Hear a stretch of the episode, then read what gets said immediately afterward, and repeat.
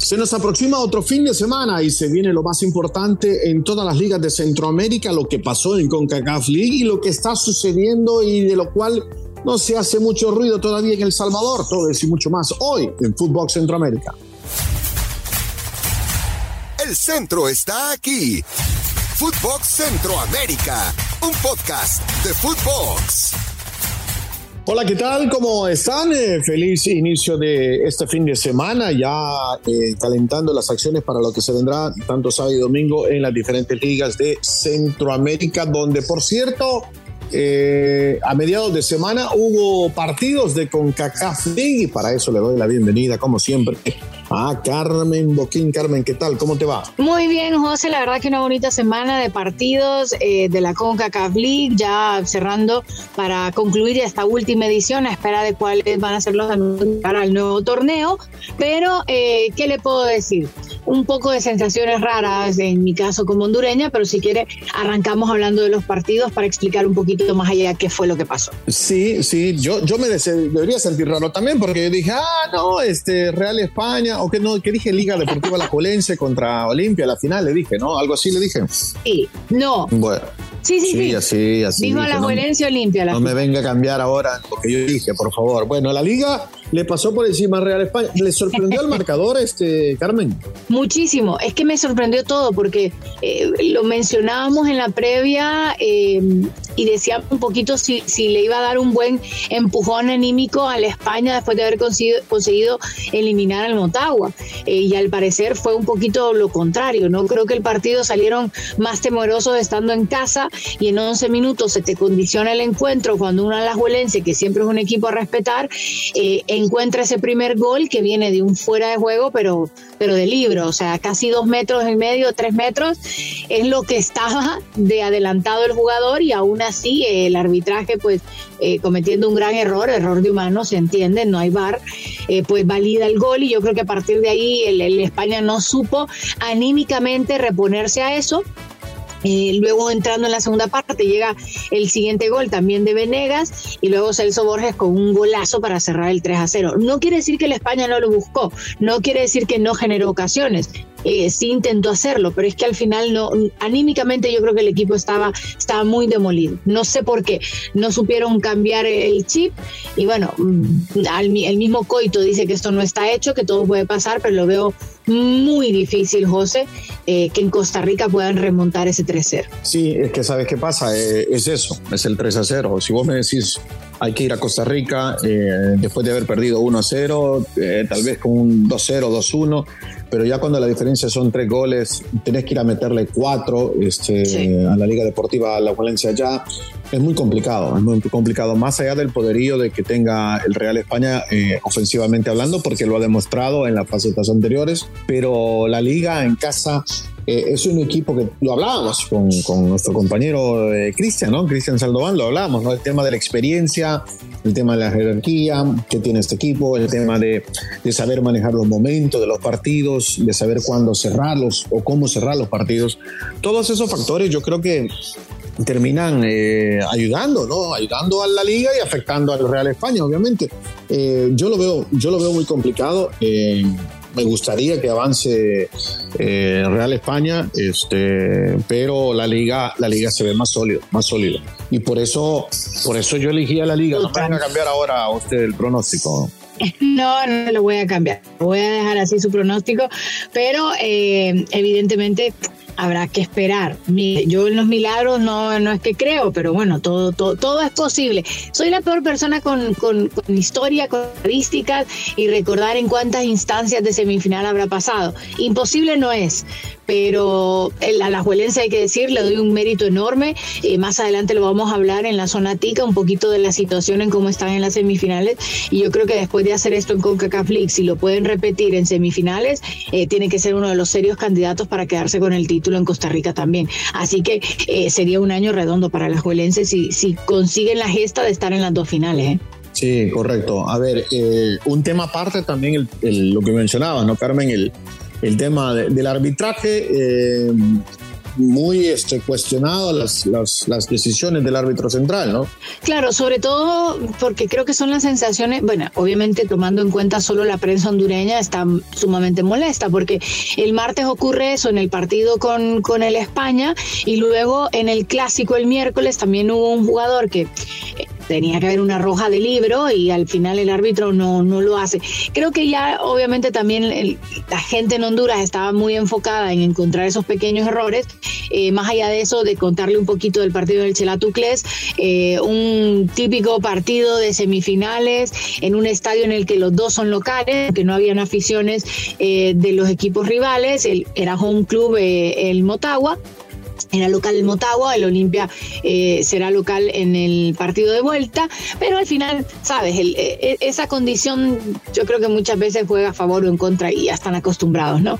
Eh, 0 a 0, con ocasiones sí, pero ¿qué le puedo decir, José? Yo pensé que por lo menos goles iban a llegar. Hubo muchas ocasiones, hubo mucho peligro, tramos en los que dominaba uno, dominaba el otro, y luego entrabas en esos típicos tramos de tocar el balón, eh, muy fracturado el partido, muchísimas eh, el típico partido que no quiere nadie cometer ni un errorcito y están a la espera de que el otro cometa uno y creo que así se va a terminar resolviendo esta eliminatoria por una cosita puntual. Vamos a ver a favor de quién, porque después de ver el partido la tengo muy, muy no clara, ¿eh? Sí, yo sé que va a sonar muy, este, muy de, de, cassette, ¿no? La frase y suena, ¿no? Pero dice, el que cometa menos errores es el que va a ganar. Sí, yo creo que así va a suceder en ese partido de vuelta entre Olimpia y Motagua. La liga ya lo tiene asegurado, el boleto a la gran final. Eso sí, ¿sabe qué? Volviendo al tema del arbitraje, eh, a mí el árbitro César Arturo Ramos a mí no me gusta, lo voy a ser muy sincero. Eh, yo no entiendo por qué se envían estos árbitros, supuestamente son los mejores, pero los mejores eh, tienen una herramienta que nadie más la tiene y se han adaptado, se han acostumbrado a depender mucho de esa herramienta que es el VAR. Eh, es el VAR y, y, se van a cometer errores porque ellos se apoyan de una manera inconsciente, me parece, eh, en esa herramienta para tomar sus decisiones y lastimosamente, pues en CONCACAF, eh, si no es la MLS o es la Liga MX, pues nadie más tiene esa herramienta, ¿no? Claro, y mira, lo que dice es muy cierto, y no es que sea culpa de ellos, es parte de la vida, ¿no? Cuando tú tienes una herramienta que, entre comillas, te, te, ayuda a hacer las cosas, pues de alguna manera acabas teniendo esa, esa, tranquilidad de que está, eh, te condiciona. Entonces, cuando yo creo que para partidos así en ligas donde no hay bar, deberían de pitar solo árbitros que no tienen bar, punto. Es una lógica muy sencilla, pero bueno, ni modo, no se dio en este caso y, y a ver cómo acaba de resolverse con todo respeto, porque lo, ¿por qué no mandan este árbitros este, del Salvador? Eh, bueno, en el partido de, de, fue un árbitro Chapín, pero hubiesen puesto otro árbitro guatemalteco en el partido del Real España. Eh, no sé, yo creo que esos árbitros conocen mejor a los equipos que están ahora mismo en semifinales, ¿eh? ojo. También, eso es muy cierto. Sí, bueno, eh, Pero bueno, vamos a ver si ya la próxima semana, en una, en una semana estaremos diciendo quiénes son los finalistas, ¿eh? así que a ver quiénes acaban siendo. Usted ya lo dijo, a la Huelencia Olimpia. Sí, y usted dijo Motagua. No dije que el otro rival, ¿sabe? Bueno, no lo dije la vez pasada. ¿Puedo decirlo ahora? Súbase a la lunes. Ah, sí, súbase ahora. Me subo al barco de la Lahuele. Esta Carmen Boquín nunca pierde, empata con gol de último segundo. Eh, vámonos a la zona tica, mejor eh, Carmen Boquín. Zona tica. Vámonos hasta la zona tica. Eh, les decía, esas novedades que hay, la apertura 2022 está ya por llegar a su final. Eh, restan únicamente estos cuatro partidos de semifinales y luego el partido de la gran final. Eh, Alajuelense estará enfrentándose ante Seaprisa este próximo sábado. Obviamente son los dos equipos más grandes del país. Eh, en instancias de semifinales, aquí, aquí sí traigo un dato, se han enfrentado en 10 ocasiones, de las cuales 6 las ha resuelto a favor del Alajuelense y 4 han sido a favor del Saprissa. Eh, es un gran partido este sábado, yo creo que es uno de esos encuentros que no hay que perderse, sobre todo por lo que significa. Y luego el otro partido es Punta Arenas Herediano, es el domingo, eh, tal vez es otro de los más grandes, que es Herediano, y Punta Arenas obviamente que no es el tan habitual que se ha metido esta fiesta grande y que espera un poquito dar la sorpresa. Eh, lo más importante es saber que obviamente a la Juelense llegará con el cansancio del partido en CONCACAF League, pero yo creo que también llega con la motivación extra de eh, tratar de resolver en estas dos, dos tres semanas eh, pues todo el torneo y todo el trabajo que se ha hecho a lo largo del mismo. Así que esas son las novedades más importantes desde Costa Rica. Sí, la verdad que muy complicado, ¿eh? no, no, te soy honesto, no me había percatado, pero qué complicado el calendario para la Liga Deportiva Alajuelense, no solamente estar jugando semifinales de CONCACAF League, pero también las semifinales del torneo costarricense eh, y, hacerlo contra, contra el archirrival, como es el caso de Saprissa, el cual estarán enfrentando en, dos ocasiones en estas próximas semifinales. Eh, muy apretado, pero sabes que me, gusta eh, el final que se ha dado en, en el fútbol tico porque sí, yo diría tres de los cuatro son históricos, Heredianos, Saprissa Liga y Punta Arena que nos ha sorprendido metiéndose ahí. ¿eh? Sí, sí, sí, totalmente. Va a ser, va a ser un bonito cierre y sobre todo yo creo que el gran objetivo de todo esto era concluir todo eh, antes de que llegue la segunda semana de octubre, segunda, tercera semana de octubre, así tienen mucho más tiempo ya para prepararse y ponerse en modo mundial. ¿no?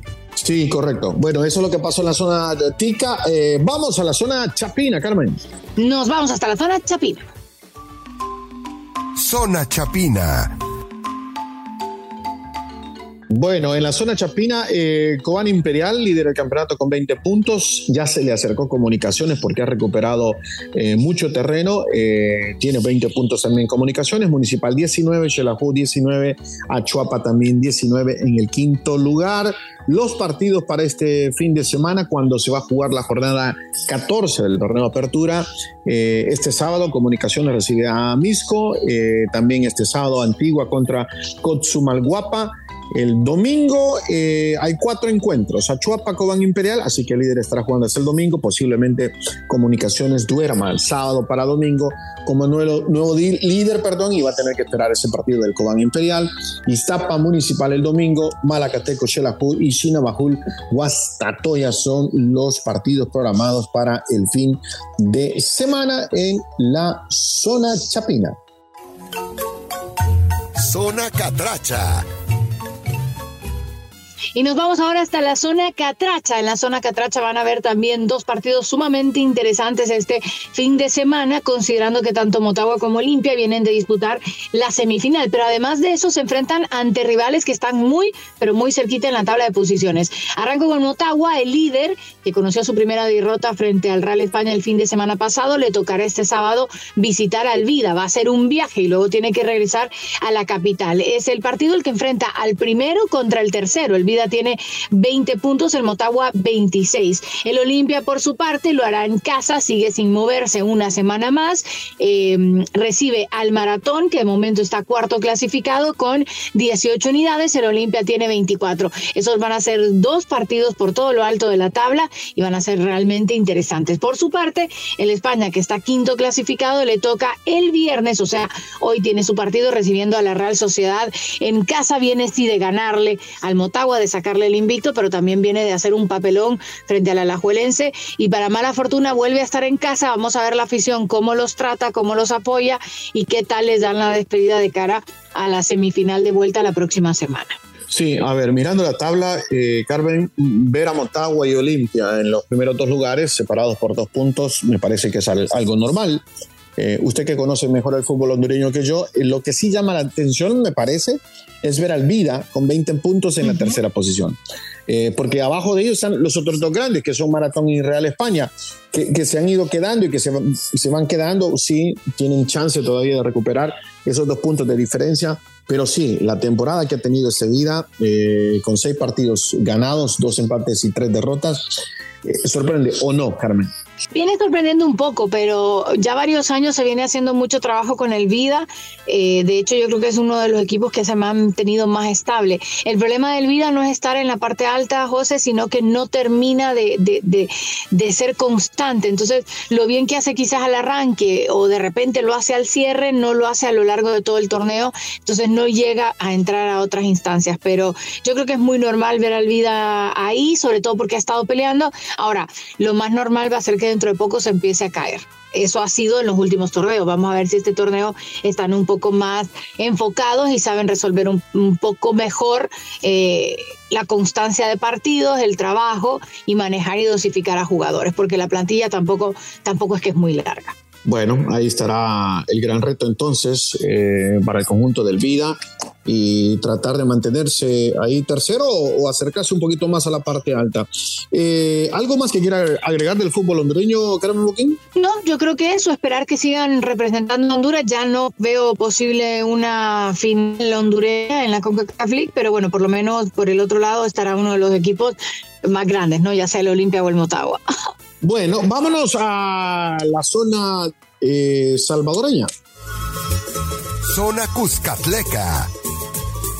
En la zona Cuscatleca, bueno, le recordamos, eh, son dos grupos los que terminaron armándose en este eh, mini torneo, le voy a llamar yo, porque es en, un mes y medio que se decide todo.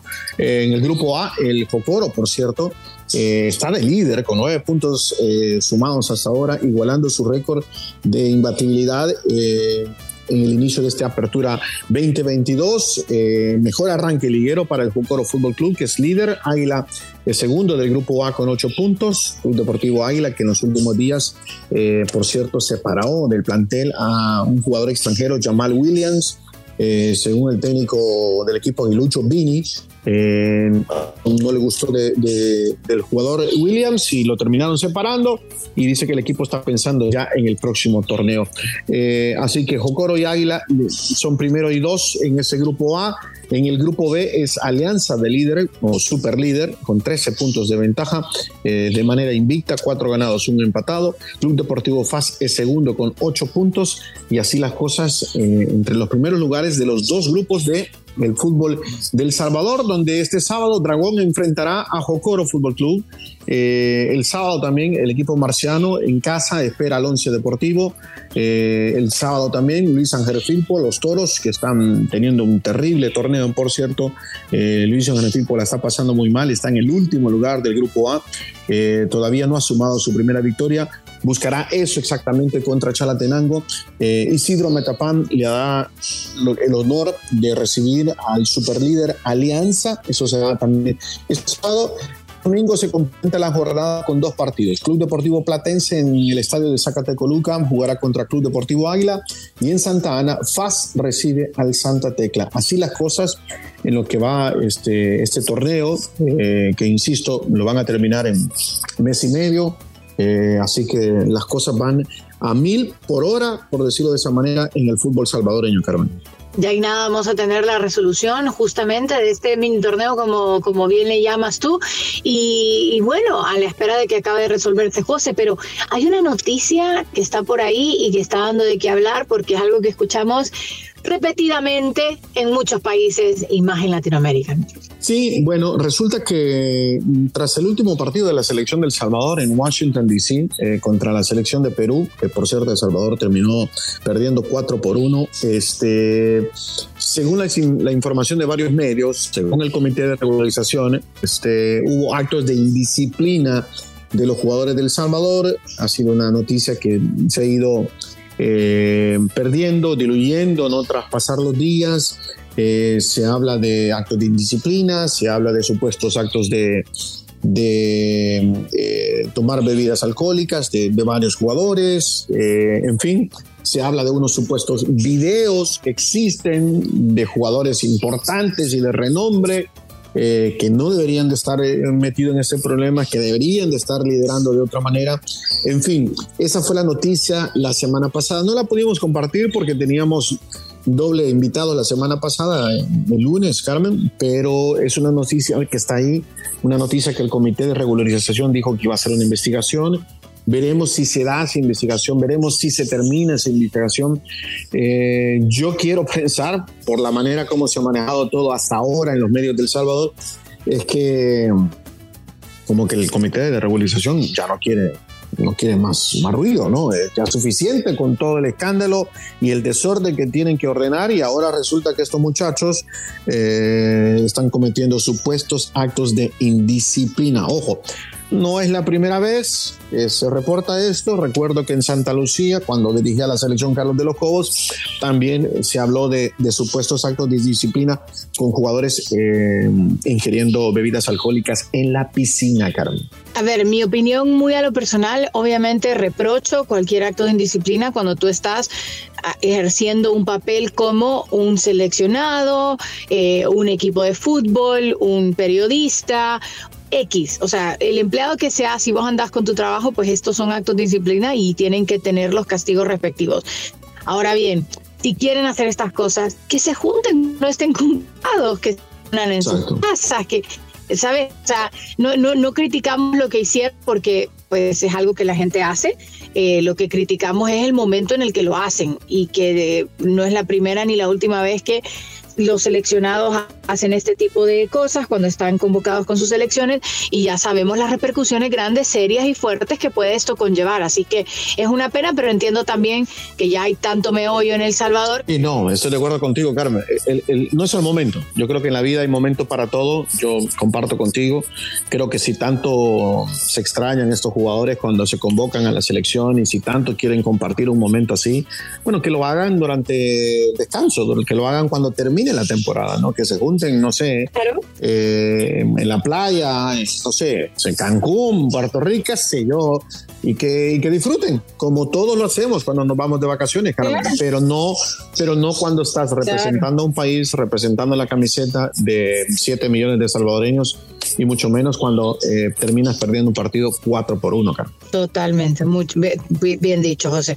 Bueno, adivine, se nos ha ido volando el tiempo, se nos escapó de las manos rapidísimo, ¿eh? Sí, como siempre, este, ¿sabes qué? Vamos a, yo voy a indagar un poquito en este tema y voy a ver si me comprometo para ver qué, qué información o quién podemos invitar que nos pueda tener esa información sobre estos actos de indisciplina en la selección del Salvador. Eh, posiblemente para la próxima semana lo haremos. Eh, Carmen, eh, las redes sociales, por favor. Footbox Oficial, no se les olvide seguirnos en todas las distintas plataformas, estar re pendiente de nuestros nuevos episodios, siempre los lunes, los viernes, con lo mejor del fútbol centroamericano, aquí en Footbox.